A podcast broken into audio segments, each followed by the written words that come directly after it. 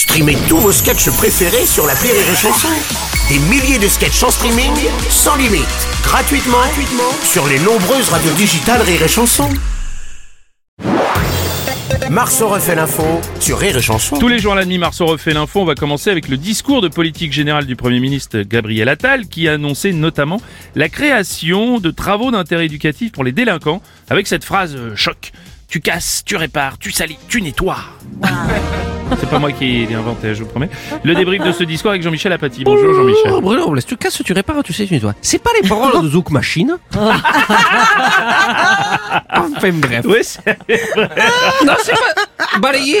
Balayer, astiquer. nettoyer, ah oui, ah oui, astiquer, oui, Ah oui. Baldon, voilà, voilà, Enfin bref, conjoncturellement, fondamentalement, c'était long, c'était usant, c'était brillant. Le Premier ministre a donc annoncé la création de travaux d'intérêt éducatif pour les délinquants. Moi, euh, j'appelle ça l'école. Mais enfin bon, lui, il appelle comme il veut.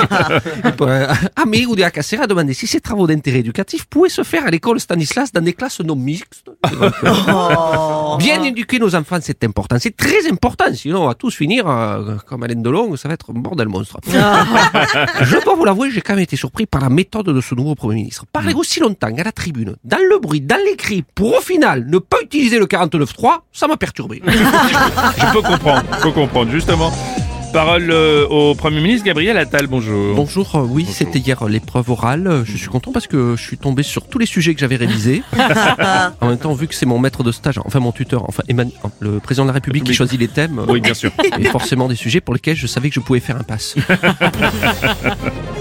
Le discours du Premier ministre n'a visiblement pas convaincu les, agri- les agriculteurs qui continuent leur action sur les points de blocage.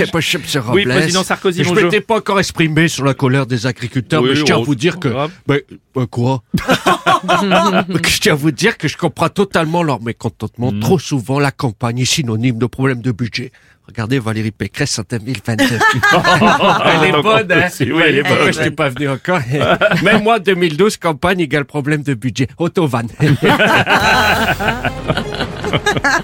La CGT de la RATP a déposé un préavis de grève en vue de négociations salariales avec la direction du lundi 5 février jusqu'au lundi 9 septembre.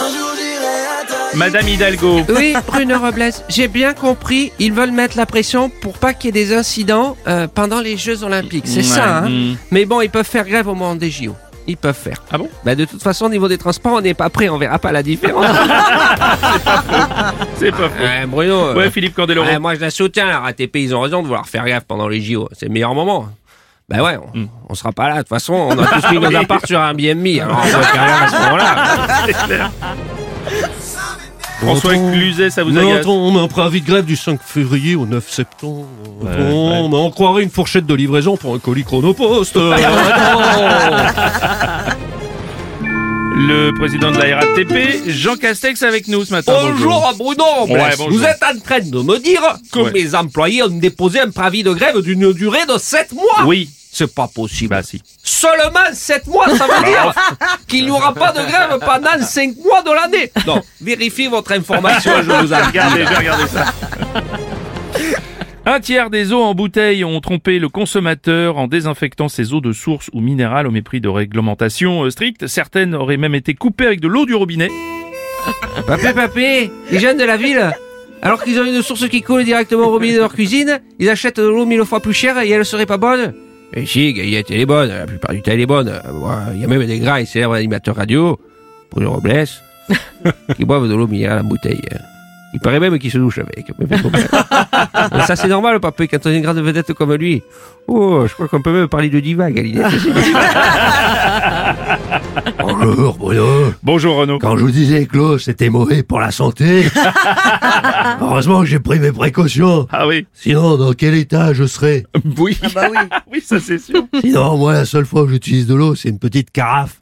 Mais je la désinfecte avant de la boire.